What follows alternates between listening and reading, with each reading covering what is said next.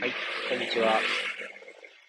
今日はですね、私とは何かというテーマで、えー、アリーナの方にもあの投稿させていただいたんですけど、お話をしたいと思いま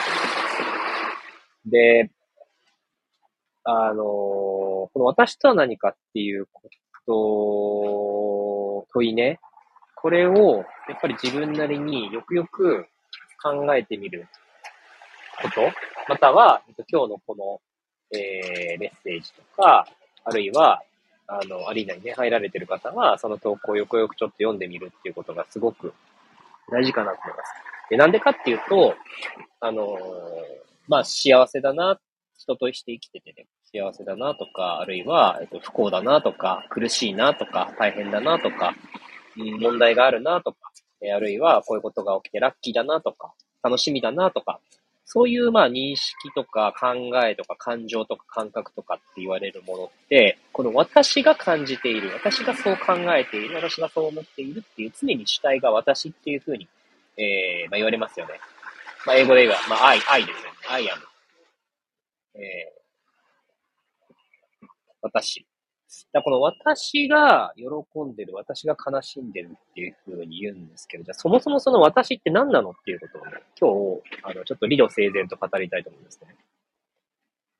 で、えっと、なんか、特別なこと言ってないですし、えー、僕の主義主張というよりは多分普通に考えてそうなりませんかっていう一つの、なんでしょうね、投げかけだと思っていただいて、ご一緒にその、あの、思考の展開プロセスを辿っていただけると面白いんじゃないかなと思います。いきますね。えっと、まず、えっと、私とは何かって言われたとき、あなたはどどう思いますかね？私とは何かって言われたら何て答えますか？私とは何か。ある人はですね、例えば、いや、ここにいる私です。って言って、いやいや、じゃあその私って何ですかって言ったときに、え自分のなんか胸元を指さしたりとか、ね、それから、えー、自分の鼻先を指さしたりとか、それから今自分がいるってこう思ってる、その意識そのものが私ですとか、今こう喋ってる主体が私ですとか、まあ言うと思うんですね。で、それって、えっと、私そのものかって言われると、ほとんどのケースでですね、私の所有物について、えー、示しているってことがわかります。例えば、えっと、指さしているのは私の体です。肉体。えー、そして指さして、えー、自分の意識って言ってるのは、まさに意識っていうのは自分、私の意識です。意識、それは私の意識であって私じゃないです。私の肉体であって私じゃないです。それから、え、感じている私がいる。それは、えっと、私の感覚であって、えっと、私じゃないです。となったときに、じゃ私そのものってどれですかって、何ですかって言われると答えられますかね？肉体っていうのを例で取ったときに、えー、肉体、この体？指さしてるこの体、触れてるこの体は確かに私です。じゃあ分かったと。じゃあその体、私の体なんだとしたら、その体を所有しているものは誰なの？って言ったら、え私は、えっと、脳が動かしているので、その主体は、えー、脳にあります。OK。じゃあ脳が体を動かしているとしたら、えっと、脳が主人で体が、えー、何ですか？その、従っているもの？っていう考え方になりますけど、じゃあその脳を動かしているものは何ですか？って言ったときに、例えば、えっと、会話とか、大脳筋皮質とか、えー、何ですか、辺縁系とか、いろいろありますよね。で、その役割ごとに、例えばここの神経を司るとか、えっ、と、こういう分泌を促すとか、まあ、そのなんか、あ、役割があると思うんですけど、えー、それで私たちの肉体か、身体っていうのはこう動いているとします。で、それはいろんな、あの、研究によって明らかになってると思うんですけど、えっ、ー、と、じゃあ果たして、まあ、会社の部署で言ったらですよ。例えば、えー、その、機能ごとに営業部とか経理部とか人事部とか総務部とか、えー、役割は分かれてます。ただ、社長はどこにいるのか。その会社、まあ、一つの脳という組織そのものを動かして主体はどこにあるのかって言われた時に、これ見つかってないわけですよね。ないわけですよ。ってなると、営業部と、えっ、ー、と、経理部と人事部と総務部が、お互いにうまいこと勝手に体を動かしてるってことになるんですよ。わかります？これ。ってなると、これは、えー、ただ、お互いに役割を果たし合って、えー、起こっているっていうことになるのであって、主体がどれかということは答えられない。つまり私っていうのは、えー、どれかっていうふうには言えないってことなんですよ。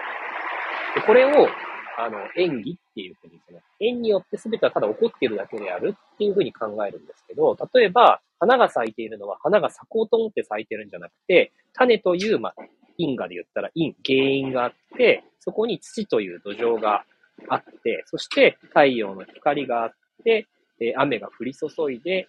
えー、まあ、いろんな、なんですか、その、菌というか、